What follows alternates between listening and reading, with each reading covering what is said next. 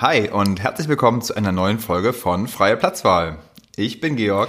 Und ich bin Sabrina und wir beide haben vor gefühlt Urzeiten mal zusammen Filmwissenschaften studiert, unterhalten uns privat sehr, sehr, sehr, sehr viel über Filme und treffen uns jede Woche hier, um für euch über einen Film zu reden, den wir für relevant und besprechenswert halten. Wobei heute ist es ja nicht nur ein Film, über den wir reden. Genau, heute machen wir nämlich die Top 3 Anti-Sommerfilme.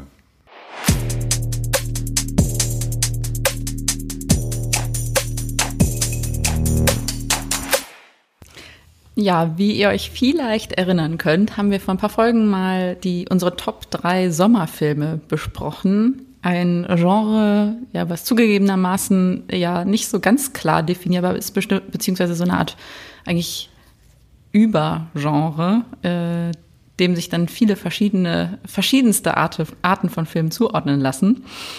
Und äh, wo wir so festgestellt haben, naja, was haben die gemeinsam eigentlich, dass die alle so ein bisschen Lust auf Sommer machen und irgendwie bei Sommerhitze spielen, äh, am Pool in der Stadt ist eigentlich egal, aber ja, so diese Sommervibes kommen rüber.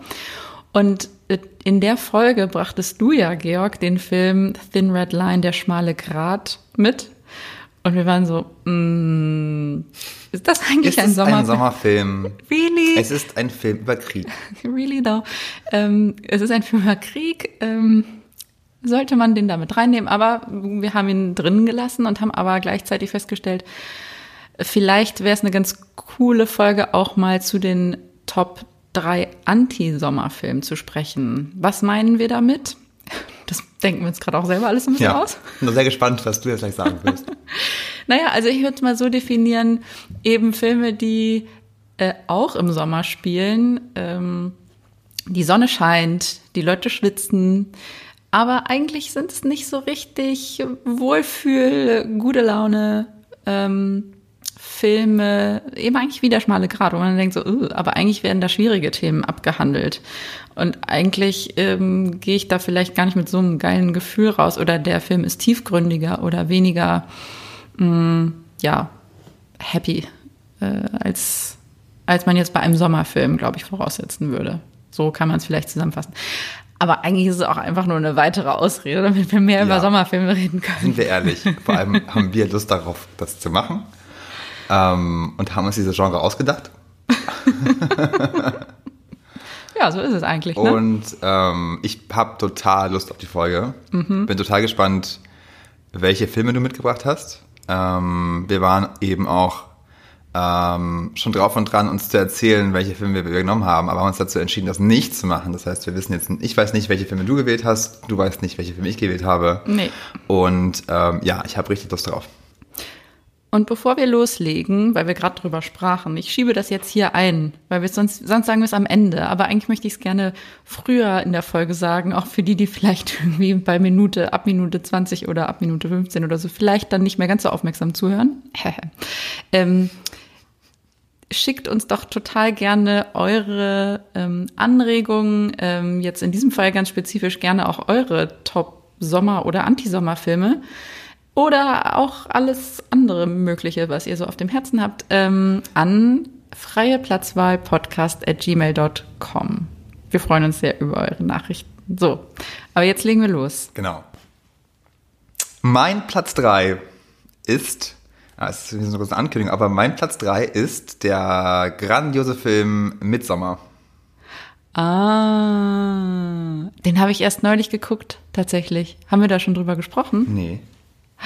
Ah, ich kann gar nicht glauben, dass wir da noch nicht drüber geredet haben. Hä, du hast ihn erst jetzt geguckt? Ja, ich habe den erst jetzt gesehen. Ich habe den ja damals im Kino verpasst. Ach, du hast den verpasst. Ja, und ich habe den wirklich so jetzt vor zwei Wochen zu Hause gesehen. Ja, geil. Okay, ja, äh, red weiter.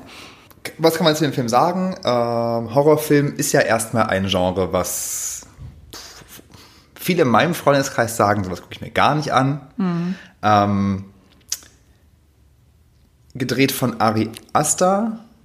Äh, der auch Hereditary. Der auch genau das gedreht hat. Äh, ein ganz klassischer Horrorfilm, der auch im Dunkeln spielt. Okay, worauf will ich jetzt hinaus? Wir haben es bei Midsommar um einen Horrorfilm zu tun, der die ganze Zeit in gleißendem Tageslicht spielt. Und er funktioniert trotzdem. Und ich finde, das ist nicht zu überschätzen, was für eine Errungenschaft oder was für eine Leistung das ist, das hinzubekommen.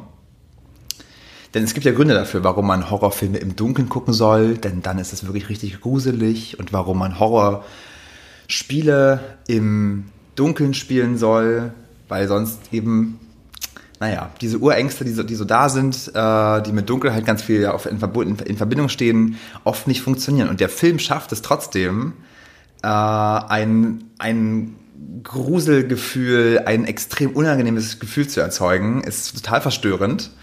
Und deswegen ist der für mich ein ganz klarer äh, Fall. Und ich glaube, was, also ja, du hast ihn ja eigentlich auch zuletzt gesehen. Mhm. Vielleicht willst du was dazu sagen, was überhaupt passiert. Naja sagen wir mal so, ne, mein erster Kommentar wäre, weil wir ihn jetzt bei den Anti-Sommerfilmen haben, dass bei allem sozusagen, bei allen aufgeschlitzten Körpern und herausgeklappten Lungenflügeln ich trotzdem immer gedacht habe, mh, hm, was für eine schöne Sommerlandschaft. mal wieder nach Schweden fahren. Ja, mh, hm, mal wieder nach Schweden. Ich habe noch nie mit Sommer in Schweden erlebt. Das muss toll sein. Ähm, schöne weiße Kleider, schöne Blumenkronen. Ähm, ja, nee, was war deine eigentliche Frage? Ja, ob du sagen willst, worum es geht, aber ich glaube, man kann es ja ganz gut abhandeln. Äh, eigentlich vom, vom, vom Plot her ist das ja relativ Standard. Also wir haben eine Hauptfigur, die hat einen Schicksalsschlag erlitten in der Familie und entscheidet sich, um mal rauszukommen, mit Freunden zusammen auf ein Sommersonnenwendenfest in Schweden zu fahren, in eine Art Kommune, wo kippt dann eben sehr schnell in diese klassische äh, Bedrohung, dass Dinge passieren, die irgendwie erstmal seltsam sind. Äh, man versteht, dass, dieser, dass diese Kommune eigentlich wie so eine Art heidnischer Kult ist. Ähm, und ja, deswegen ist, glaube ich, sozusagen. Ja, viel mehr muss man wahrscheinlich auch genau. zum Plot Und dann passiert halt, was noch so passiert, sage ich mal. Mhm. Ähm, und was ist aber, glaube ich, eben, das, ich glaube, ich habe mich halt gefragt, was, warum funktioniert das gut? Und ich glaube, das ist einerseits die Leistung von der Hauptdarstellerin, ähm, Florence Pew. Pew, genau. Der Filmmusik auch. Äh, die übrigens auch sehr empfehlenswert äh, ist, sich anzuhören auf Spotify. Ähm, die ist, äh, kann man sich anhören. Ähm, die eben so einen ganz krassen Gegensatz zu dieser idyllischen Welt aufbaut. Und die beiden Haupt, das waren für mich, glaube ich, die beiden Hauptkomponenten, die den Film so wirksam machen. Ich glaube, eine Sache, die ich noch hinzufügen würde, also ich stimme dir bei einem total zu, ich war vor allem auch wirklich ein Riesenfan von Florence Pugh in dem Film. Sie ist einfach großartig. Aber ich finde vor allem auch so geil, dass der Film eigentlich ja abrechnet mit schlechten Freunden, also mit schlechten Boyfriends. So der Horror ist eigentlich dieser rückgratlose, ähm, feige, kommunikativ unterentwickelte Freund. Mhm. Und der Gegensatz eigentlich, den so sozusagen ihr eigentlich verkümmertes ähm, also der, der Halt, den sie sozusagen nicht bekommt, mhm. aus verschiedenen Gründen, aber von diesem Freund halt vor allem auch nicht. Ja. Ähm, das ist der, der eigentliche Horror des Films, versus diese Gemeinschaft, die ja einerseits äh, mega creepy ist, aber andererseits ihr, es, ihr auch etwas gibt, was sie von niemandem sonst bekommt. Ne? Total. Ja, cool. Sehr, sehr guter, sehr gute Wahl. Ich äh, mache mal weiter mit meinem dritten Platz und ich würde vorschlagen, dass wir versuchen, uns etwas versuchen, uns kürzer zu halten pro Film, weil es sonst eine sehr lange Folge wird. Also ich versuche es jetzt mal bei meinem. Platz drei ist von mir Spring Breakers von Harmony Korine. Oh, geil! oh, ich liebe, dass ich nicht vorher wusste, ähm, was du für Filme rausgebracht hast. Ja, das freut mich. Ähm, gut, es liegt auch auf der Hand, warum das äh, ein guter Anti-Sommerfilm ist, finde ich, ähm, weil er zwar im Sommer spielt, ähm, auch so ähm, als, als Klammer ja eines der wahrscheinlich prägendsten US-amerikanischen Studenten, Studentinnen-Rituale hat, nämlich Spring Break in Florida. Ähm, aber ansonsten ja sehr, sehr, sehr wenig mit irgendwie Wohlfühlsommer zu tun hat. Ähm, und auch naja, also mir jedenfalls ehrlich gesagt nicht so richtig viel Lust auf Sommerurlaub macht mit den ganzen saufenden Leuten am Strand plus den äh, Drogen und dem Rumgeschieße und ähm, auch dem sehr, ehrlich gesagt, eklig, aber gut gespielten, jetzt habe ich den Namen in dem Film vergessen, aber eben von äh, die Figur, die von äh, Frank, äh, James Franco gespielt wird. Ja, ja. Ähm, es ist irgendwie ein Thriller, eine Satire und eine Art überzeichneter und manchmal aber doch dann auch auf eine Art ja ernst gemeinter Coming-of-Age-Film. hat irgendwie diese Neon-Ästhetik, Neon-Chic-Ästhetik und ähm, es äh, verbindet irgendwie ein Potpourri von an Pot Popkultur. Ich denke da an irgendwie den Hip-Hop, den sie hören und an die ganzen Referenzen, die gemacht werden, aber auch irgendwie an die, ganz besonders an die Szene, wo ähm, am, ist es nicht ein weißer Flügel sogar, an dem James Franco sitzt und es irgendwie, er spielt ähm, Every Time von Britney Spears. Ja, genau. ähm, ja. Ah, tolle Wahl. Okay, dann mache ich vielleicht einfach direkt weiter mit meinem Platz zwei. Ich habe lange überlegt, ob es der Film werden sollte, der jetzt geworden ist, weil es halt nochmal ein Antikriegsfilm geworden ist. Mhm. Aber es ist ganz klar, er muss mit rein. Es ist Apocalypse Now mhm. von Francis Ford Coppola. Mhm. Hast du den gesehen? Klar. Ja. Oh, dieser Film. Ich habe auch, also ich habe mir in Vorbereitung noch mal ein paar Trailer angeguckt ähm, und das ist einfach, es ist, also ich glaube zum Film selber muss man nichts sagen. Klassiker über den Vietnamkrieg, ähm, All-Star Cast, gedreht von, ja, habe ich gerade gesagt, von wem es gedreht wurde, von Francis Ford Coppola. Aber von wem nochmal? Ähm, das weiß ich gar nicht. Und äh, worum, ja, also angelehnt an die Geschichte von Joseph Conrad, ins Herz der Finsternis, ähm, geht es hier oben darum, im Vietnamkrieg, dass eine Gruppe von Leuten einen abtrünnigen Colonel, glaube ich, Colonel Kurtz, in den Kambod ist es der kambodschanische Dschungel? Oh Gott, Halbwissen. In den kambodschanischen Dschungel. Na, das äh, ist, äh, ach so. Stimmt, reisen soll mhm. und ihn letztlich zur Raison bringen soll, weil mhm. er so eine Art von, er ist irgendwie abtrünnig und verrückt geworden. So. Ja. Ja, ich glaube, der, also der Plot Den Film ist kennt man, man kennt diese mhm. ikonischen Szenen, die einfach der Wahnsinn sind, von der Zerstörung der Natur durch die Napalmbomben. Man kennt dieses Zitat, um, I love the smell of napalm in the morning. Man kennt, wie Richard Wagners Ritt der Walküre zu der, zum Helikopterangriff ähm, eingespielt wird. Das sind alles Dinge, die sind ja sozusagen Kinogeschichte, haben die geschrieben. Aber was ich an dem Film so faszinierend finde, immer wieder, immer wieder, ist, dass dieser Film überhaupt jemals zustande gekommen ist. Es ist der Wahnsinn. Es gibt darüber auch eine, einen Dokumentarfilm, den, glaube ich, sogar die Frau von Coppola mhm. gedreht oder produziert hat mindestens. Ich glaube, sie hat ihn auch gefilmt. Weil sie auch währenddessen mit dabei war vor Ort, der die Entstehungsgeschichte dieses Films dokumentiert. Und es ist unglaublich, was alles passiert. Ich kann nur jedem sagen, der das gerade hört, guckt euch das an. Die Doku heißt Hearts of Darkness, denke ich. Und man könnte jetzt Anekdote um Anekdote rausholen, warum das der Wahnsinn ist. Es geht darum, dass der Film ewig lange produziert wurde. Sie haben, glaube ich, über 300 Drehtage gehabt. Der Film musste aufgrund des äh, Tropensturms unterbrochen werden. Es wurden mittendrin Hauptdarsteller ausgetauscht. Es wurden Darsteller unter Drogen gesetzt, ohne deren Wissen. Francis Ford Coppola hat sein gesamtes Privatvermögen in den Film reingepackt, nach seinem Erfolg von der Pate. Der Film stand so oft auf der Kippe. Teilweise, das gibt's auch so Absurditäten wie, dass diese Helikopter, die benutzt wurden, die wurden dann teilweise halt abgezogen von den Philippinen, auf den Philippinen wurde gedreht, weil die Philippinen gerade im Krieg waren. Da brauchten die ihre Helikopter halt selber, um Krieg zu führen. Hä? Also ich finde es irgendwie einfach wirklich Wahnsinn. Dann gibt es, also Marlon Brando, Superstar, wollte dann aber auch nur gezeigt werden, aus einem bestimmten Winkel. Aus einem bestimmten Winkel und auch nur der Kopf, ja, weil, weil er halt wahnsinnig so fett geworden war. Weil er so fett, so übergewichtig war, nicht fett, aber no, no um, Body no, Shaming. Ja, genau, Entschuldigung. Ähm, er war sehr übergewichtig und äh, hat seine Starallüren voll ausgelebt. Dann gab es auch Dennis Hopper, der auch, der spielt so einen Fotografen. Und auch der ist die ganze Zeit unter Drogen und es gibt auch in diesem, also einfach Wahnsinn, dass auch Coppola es geschafft hat, überhaupt daraus irgendwie Szenen zu drehen. Er ist dann selber, er sagt auch, was er ja sagt über den Film ist, es ist kein Film über den Vietnamkrieg, es ist der Vietnamkrieg, ist was er sagt. Und auf eine Weise finde ich, stimmt das total. Ja. Ja, also ganz beeindruckend. Ich habe auch wahnsinnig Lust, ihn mir eigentlich direkt heute Abend nochmal anzugucken. Das mal gucken. Aber ja, gut. Vielleicht gehst du dann. Dreieinhalb Stunden, ich glaube, die Redux-Fassung würde man auch bevorzugen. Mal gucken. Ja, oh, Wahnsinn, toller Film. Geil. Ja, also ich komme ja irgendwie immer mehr dahin, ähm, dass ich ähm, Probleme habe, mir diese äußerst testosteronigen Film irgendwie aus den 70er, 80er Jahren anzugucken. Trotz trotzdem muss ich auch eingestehen, dass das ein absolutes Meisterwerk ist und aus allen Gründen, die du genannt hast. Ähm, so ein bisschen finde ich fragwürdig auch dieses, ähm, allerdings dieses mh, der Kunst wegen äh, und des künstlerischen, das künstlerische Genie darf sozusagen äh, Grenzen ähm, überschreiten, um Großartiges zu schaffen. Du hast es angesprochen, dass jemand sozusagen ohne sein Wissen. Ja, natürlich hochproblematisch. Das, was meine ich auch ja. genauso. Das ist, das, also das ist, das ist übergriffig ohne Ende. Das geht gar nicht. Er sagt ja selber in der, in dem Dokumentarfilm auch, dass er während des Films verrückt geworden sei.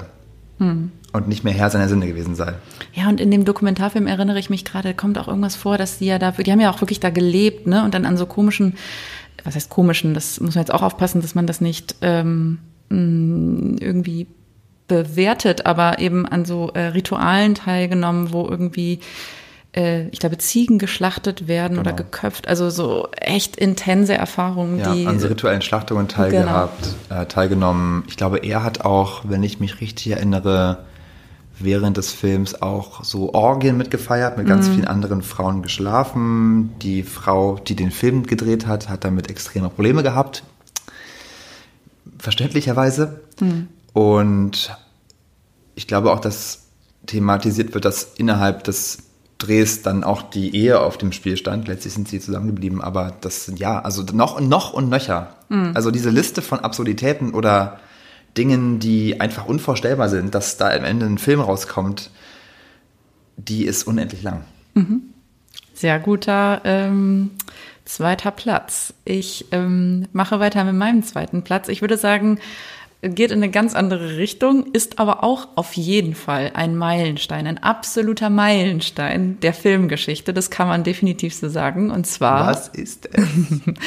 der weiße Hai. Ah, krass, geil. Jaws. Wow. Von Steven Spielberg. Und ähm, ja, also ist auch klar, warum, also warum Anti-Sommerfilm, weil es ist, äh, spielt natürlich im Sommer ähm, im fiktionalen US-amerikanischen Ostküsten-Urlaubsort Amity. Ähm, Amity ist eigentlich, glaube ich, ein äh, heißt Edgartown, genau, und ähm, liegt im US-Bundesstaat Massachusetts. Und ähm, hat alles irgendwie, was so, was so Sommer, amerikanische Sommerlaune braucht. Ähm, Dreh- und Angelpunkt ist natürlich auch der 4. Juli, die großen Independence Day Feierlichkeiten, äh, vor denen natürlich der Protagonist warnt, dass da die Strände nicht wieder eröffnet werden dürfen, aber keiner hört auf ihn. Und ähm, so Klassik, einfach auch klassik, klassisches Storytelling, klassische Filmdramaturgie, aber ich liebe es so sehr. Ähm, ist aber eben ein Horrorfilm. Also ich weiß nicht, viele Leute würden jetzt, ich war mir bei dem Film unsicher, aber ich glaube, viele Leute würden vielleicht auch sagen, das ist doch ein Sommerfilm, das ist gar kein Anti-Sommerfilm. Aber es ist eben ein Horrorfilm und ich weiß, ähm, auch wenn es irgendwie jetzt der schon ein paar Jährchen alt ist und der weiße Hai ist auch ein bisschen in die Jahre gekommen und ist vielleicht nicht mehr ganz so gruselig, äh, es bleibt ein Horrorfilm. Ähm, auf den mit, also wie du schon sagtest, ähm, ich kenne auch viele Leute, die sagen, gucke ich mir prinzipiell nicht an. Macht jetzt auch nicht vielleicht irgendwie gute Laune und Bock auf äh, Schwimmen gehen. Würdest du sagen, der Film ist bei dir auf Platz 2 gelandet, auch aus Nostalgie oder hat er für dich den, den Test der Zeit bestanden? Ja, das ist lustig, dass du das fragst. Das kann man ja immer so schwer äh, bewerten. Also ich ähm, kann auf jeden Fall sagen, dass das ein Film ist, den ich mir den ich wirklich oft gesehen habe und den ich mir auch heute noch, ähm, also wenn du heute Abend dann irgendwie nach Hause gehst und dir Apocalypse Now reinfährst, ähm, werde ich vielleicht dann nochmal Jaws mir anschauen. Also ich glaube, dass man sich den ehrlich gesagt total gut auch heute noch angucken kann. Mhm. Übrigens, ähm, noch ein paar Sätze, warum das so ein Meilenstein der Filmgeschichte ist. Ähm, also nicht nur die Filmmusik, die ja einfach unfassbar bekannt ist. Dödem, dödem, auch John Williams? Auch John Williams natürlich, der hat dafür den Oscar auch gewonnen, 76. Mm, aber auch irgendwie so mega ähm, quotable. Also ich glaube, dieses, sie werden ein größeres Boot brauchen, heißt es auf Deutsch. Ähm, You're gonna need a bigger boat. Das ist so, das wurde im Übrigen, habe ich nämlich nachgelesen noch in der Vorbereitung, äh, das war von ähm, dem Schauspieler improvisiert wie ja so oft. Äh, ja, das glaube ich oft so, ne? Hm. Oh, das ist übrigens auch Das wäre auch eine coole Die Folge. besten Quotes, die nee, besten Zitate. die besten improvisierten Filmszenen. Also so, ah, krass. weil da okay, fallen ja. mir direkt noch ein paar mehr ein. Ja, offensichtlich. Ja. Okay, machen wir uns, machen uns eine mentale Notiz. Die Liste an Dingen, die wir machen wollen, wird länger. Ja, genau. Und dann machen wir eine Oh. Folge über die Liste von Sachen, die wir machen. Ähm, also auch das eine Filmzitatlegende, äh, aber auch irgendwie so filmisch. Er nutzt auch zum Beispiel, ähm, ja, okay, das hat, hat sich jetzt Steven Spielberg nicht ausgedacht, aber so dieser, den Vertigo-Shot, den er macht, in dem Moment, wo äh, der, jetzt fällt mir gerade der, der Name von dem von der Hauptfigur nicht mehr ein, aber wo er am Strand sitzt und irgendwie er checkt, dass gerade der Hai, dass ein Angriff passiert und Aha. dann fährt, also dieser Vertigo-Shot, der ursprünglich eben von äh, Hitchcock in Vertigo auch sozusagen das erste Mal so gemacht wurde, erfunden wurde, funktioniert ja so, dass irgendwie du mit dem, jetzt weiß ich nicht, wie rum es ist. Zoom in, Dolly out ist, glaube ich, oder? Zoom in, Dolly out, also sozusagen die Kamera fährt von der Person weg oder vom Subjekt weg, ähm, aber jetzt sagen der Zoom geht rein und so Ja. hast du diesen seltsamen Effekt, den man halt oft hat, wenn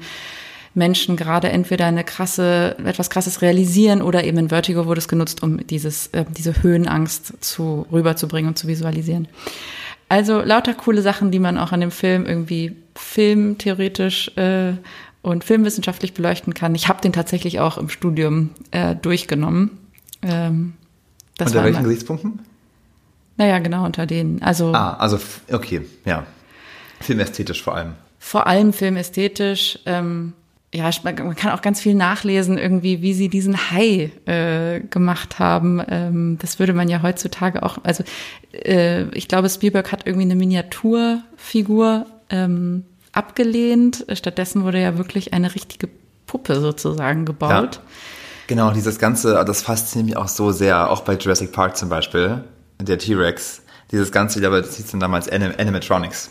Diese ganzen gebauten Figuren, die so, genau, die halt nicht CGI sind und die immer noch beeindruckend aussehen. Ich finde, das ist der Wahnsinn, wie, wie, mit wie viel Handwerk auch sozusagen, wie viel Handwerkskunst Filme gemacht wurden. Ja. Ja, gut. Ähm, dein Platz eins. Wir, gehen- wir kommen zum äh, Siegertreppchen.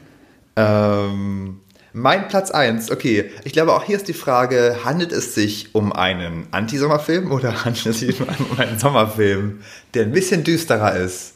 Auf jeden Fall ähm, nach Horror und, weiß ich nicht, Kinomeisterwerk, wie auch immer, ist bei mir auf jeden Fall einer meiner allerliebsten Trash-Filme auf Platz 1 gelandet. Und zwar ist es der Erotik-Thriller Wild Things. Oh, der Film Oh ist mein so Gott. geil. Das ist so eine geile Wahl. Ja, der Film ist einfach der, es ist wirklich, ich vielleicht sogar mein liebster Trash-Film überhaupt. Ich finde sowieso Erotik-Thriller aus den 90ern ein total unterschätztes Genre. Auch dazu kann man locker ein paar Folgen machen. Easy. Man kann auch locker ähm, ein paar Folgen zu machen zu wie viele Plot-Twists passen in einen Film. Und Ja, genau, okay, ja, ja, ganz genau. Das ist halt, das ist der Wahnsinn. Also, ich habe mir ein paar Rezensionen nochmal durchgelesen. Der Film hat jetzt keine wahnsinnig guten Rezensionen damals bekommen und ich verstehe auch, wenn man den Film vielleicht extrem durchschnittlich oder sogar du unterdurchschnittlich findet. Ich glaube, man braucht halt ein bisschen irgendwie eine Liebe zu Trashigem manchmal. Ähm, und in den Rezensionen von Roger Ebert zum Beispiel äh, wurde hat er geschrieben, naja, also es ist so, dass damals ähm, bei dem Screening auch jemand dabei war, der gesagt hat, okay, bitte, ihr dürft, ihr dürft auf gar keinen Fall das Ende verraten. Und in der Rezension schreibt der Roger Ebert, naja, das Problem ist aber dabei, ähm, das Ende beginnt nach einer halben Stunde, weil sich halt Plot-Twist an Plot-Twist an Plot-Twist an Plot-Twist ähm, hangelt. Und ich weiß nicht, ob du den Film noch in Erinnerung hast, aber äh, irgendwann ist der Film vorbei und dann kommen die Credits. Und in den Credits geht's weiter. Und es wird nochmal, es, es wendet sich noch zweimal. Und es kommt nochmal raus, dass die Hauptfigur ein Mastermind ist mit einem IQ von über 200. Solche Dinge. Oh, es ist wirklich einfach so, es ist einfach so toll. Und ich meine, es sind halt, genau, so ein, so ein Film, der halt komplett drüber ist bei allem. es geht dann um so einen Lehrer und der Lehrer ist natürlich nicht irgendein Lehrer, sondern er ist natürlich auch Lehrer des Jahres. So, so Was ist das? Ich weiß auch nicht, wer Gab ist Lehrer? das jemals? Wie wird man Lehrer des Jahres? Genau. Naja, und das spielt auf jeden Fall in Florida und genau, alle schwitzen. Es geht auch um Pool. Der Film wurde dafür damals auch sehr auch, ich glaube, ah, auch irgendwie keine Altersfreigabe hat er bekommen, weil es eine für die damalige Zeit auf jeden Fall sehr kontroverse Sexszene gab mit einem Mann und zwei Frauen. Das war so ein Thema damals bei der Freigabe. Ja, also wirklich, das, der Film macht einfach ganz viel Spaß. Ganz viel Spaß. Ganz eindeutiger Platz eins finde ich auch tatsächlich. Cool. Was ist dein Platz eins? Bin gespannt. Ich habe einen sehr, sehr anderen, äh, nicht ganz so trashigen Platz, aber ehrlich gesagt, wahrscheinlich äh, steht mein Platz eins dem, äh, das müsste ein pretentious Platz eins vielleicht. Ich fühle mich jetzt gerade ein bisschen schlecht mit meinem Platz 1.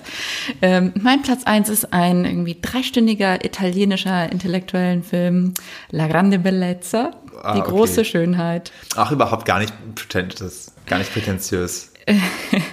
ähm, Liebe ich. Ja, ich finde den auch ganz, ganz, ganz, ganz toll und ähm, ja, es ist eben einerseits äh, spielt er im Sommer und äh, Jeb Gambardella, der äh, Protagonist, liegt ungefähr den halben Film irgendwie GNT schlürfend mit seinem teuren Anzug in der Hängematte auf seiner Dachterrasse, mit Blick natürlich aufs Kolosseum, so in bester Lage. Ähm, aber gleichzeitig ist es ja eben auch ein Film hm, über jemanden, der enttäuscht ist vom Leben und irgendwie auch von sich selbst der gelangweilt ist von der High Society, von der Opulenz, von der Oberflächlichkeit und der, ähm, äh, wo dieser sein 65. Geburtstag, wo ja die Party eigentlich auch der Auftakt ist im Film, ähm, sein 65. Geburtstag markiert eben einen Wendepunkt und er beschäftigt sich ganz viel mit dem, was im Leben eigentlich wirklich zählt und auch mit seiner Vergangenheit und seiner ersten Liebe und ähm, ja, er sucht eben hinter der ganzen Pracht und der Schönheit, die Rom zu bieten hat, ähm, nach Momenten ähm, eines erfüllten Jetzt. So, also es ist ein sehr, sehr tiefgründiger Film, ja? Ja, wobei er sich damit da ja auch schon auch sehr selbst bemitleidet, ne? Also er macht das ja auch so eine sehr auf, auf eine Art und Weise, die auch durchaus fragwürdig ist, was glaube ich auch so spannend macht. Ja, auf jeden Fall. Also es gibt viele Dinge, die den Film spannend machen. Ich finde wahrscheinlich eine der Sachen, die mich ähm, am meisten immer fasziniert, ist äh, diese Gegenüberstellung auch ähm, oder dieses, das es äh, beschäftigt sich ja auch mit italienischer Kultur, ähm, wo Trash, Oberflächlichkeit, Vulgarität auf der einen Seite gegenübergestellt werden, ähm, der Kultiviertheit, ähm, der tausendjährigen Geschichte und auch der Anmut irgendwie. Also das ist ja etwas, was auch so Italien, äh, was sind ja Widersprüche, die Italien irgendwie auch immer in sich vereint. Und ähm, vielleicht erwähne ich auch an dieser Stelle für unsere Zuhörer, die mich ja, naja, vielleicht die meisten glaube, kennen mich, weil nur kennen, unsere Freunde hören das. ähm, ich ja halbe Italienerin bin und deswegen interessiert mich ähm, der Film wahrscheinlich auch da nochmal besonders, so, weil es irgendwie eine, auch eine Auseinandersetzung ist, irgendwie mit ja. einer Seite von mir oder mhm. so. Ähm, jedenfalls, ähm, und diese Gegenüberstellung übrigens wird ja auch im Soundtrack total deutlich, der auch super ist, weil du einerseits irgendwie diese super Trash irgendwie EDM-Hits hast und auf der anderen Seite dann irgendwie Tavener und Paired. Ähm, ja, und so also, Choräle, genau. So genau, also ähm, ja, und ein einfach auch sehr, sehr schöner, sehr wahnsinnig schön gefilmter Film. Ja, also ich glaube, ähm, mh, mm, vielleicht, mm, dem Film wird ja auch vorgeworfen, so ein bisschen Form over Function zu sein. Ich mm, finde das nicht, also ich würde dem nicht zustimmen. Ähm, ich bin der Meinung, dass er sowohl inhaltlich sehr viel Substanz zu bieten hat, ähm, als auch einfach unfassbar beeindruckende Bilder. Ähm, und ich habe den Film bestimmt schon fünfmal gesehen äh, trotz der Länge. Und ja. ja, ich bin Fan. Ah, auch ganz zu Recht. Ja, genau. Also ich meine, es geht ja auch gerade um diese Gegenüberstellung der Schönheit der Stadt und der inneren Hässlichkeit der ja, genau. oberen Schicht. Das ist ja, ja genau der Punkt. Ähm, und deswegen finde ich das, also gerade in dem Film funktioniert es wirklich, ich würde wirklich sagen, perfekt. Es gibt andere Filme von ihm, wo ich das nicht ganz so stark finde, wo ich schon sagen würde, okay, dieses Argument Form Überfunktion hat eine Berechtigung, aber in dem Film ist das einfach, ja, ich, ich meisterhaft. Ja, cool. Dann waren das jetzt unsere Top 3 Anti-Sommerfilme. Ich habe auch noch einen Nachtrag zu machen zu unserer letzten Top 3 Sommerfilm-Episode. Okay.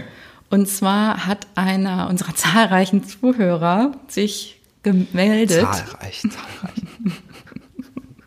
einer unserer fünf Zuhörer hat sich gemeldet und hat gesagt, dass wir, ähm, er hat sich direkt, was ich erstmal toll fand, er hat sich direkt nach unserer Sommerfilm-Episode E.T., der ja einer unserer, ich glaube sogar der erste war, den ich vorgestellt habe, auf Platz drei, direkt ähm, angemacht und war so, äh, ja, sehr schön, aber das ist gar kein Sommerfilm. Der spielt irgendwie im Herbst, weil da ist Halloween.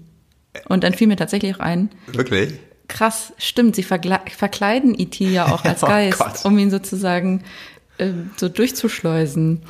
Ich möchte aber ähm, einfach, weil ich grundsätzlich äh, gestehe ich einfach keine Fehler ein, ähm, habe ich ähm, finde ich trotzdem, dass es ein Sommerfilm ist. Netflix hat ihn ja auch nicht umsonst im Sommer jetzt wieder rausgebracht.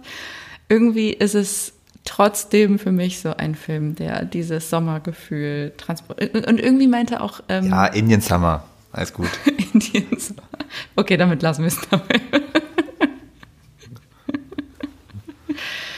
Gut, ähm, ja, dann sind wir für heute am Ende. Nee, gar nicht. Warum? Unsere Kategorie. Ich bin dran. Du bist auch dran. Und ich bin überhaupt nicht vorbereitet. Und du bist nicht vorbereitet? Eieiei. Ja, dann äh, bin ich jetzt mal sehr gespannt. Bei meiner eigenen Kategorie bin ich nicht vorbereitet. Was hast du denn gesnackt? Hm, jetzt bei welchem Film? Bei allen drei. okay, hm, ich überlege gerade, was habe ich denn vielleicht bei Midsommer gesnackt? Den habe ich ja kürzlich gesehen, haben wir am Anfang festgestellt. Vielleicht ganz kurz, während du überlegst, kennst du, ich habe gestern erfahren, kennst du, dass es ein blaues Snickers gibt? Wusstest du das? Ein blaues? Snickers Crisp. Nein. Snickers Crisp ist eine Mischung aus Snickers und Lion. Oh mein Gott. Und es klingt einfach unfassbar geil und ich wusste nicht, dass es das gibt. Und ich muss es essen. Also ich kann jetzt schon sagen, das wird auf jeden Fall mein nächster Snack. ja, nur ganz, nee, also super random, aber musste ich kurz, ganz ja, kurz geil. loswerden. Ähm, muss ich jetzt immer noch was liefern? Mir fällt nämlich gerade gar nicht ein, was ich gesnackt habe. Aber okay. Okay, ich weiß wieder. Ich habe, jetzt muss ich ausholen. Ich hatte Freundinnen zu Besuch und die haben mich, äh, die, die habe ich bekocht und ähm, die haben mir dann netterweise so ähm, rote Billo-Rosen von der Tankstelle mitgebracht Klassi. und diese, diese Oma-Pralinen, so mit so diesem so. So Nougat? Ja, genau, so Nougat. In dieser Muschelform? Da ist auch Muschelform dabei. Geil. So. Das Oh, ist. De Gruyère, diesen Käse. Was? Irgendwie so, wie heißt denn das? De, de Reuter oder so. Heißen nicht immer so. Ich Ja, weiß nicht. egal. Aber auf jeden Fall ein sehr unterbewerteter Snack. Das habe ich gegessen. Auf jeden Jetzt ist Fall. es mir wieder oh, ich liebe die Dinger. Ja, gut. Also beim nächsten Mal, wenn ich dran bin, in der übernächsten Folge dann, dann habe ich wieder einen, sage ich mal, etwas ähm, raffinierteren, gehobeneren Noch raffinierter. Snack. Da werde ich wieder was gekocht haben. Okay. Also ich komme wieder dann, ich will wieder zurück oh, irgendwann auf das Niveau irgendwie der, Ja. der allerersten Aber wir Folge. haben, glaube ich, die Latte am Anfang auch sehr hoch gesetzt. Das mit, stimmt. Mit diesem Mezcal-Drink, mit den Nachos. Ja, Ja. Da müssen wir wieder hin. Da kommen wir hin. da kommen wir hin. Ganz klar. Gut, dann war's das von uns. Macht's gut und bis zur nächsten Woche. Ciao, Macht's ciao. gut. Ciao.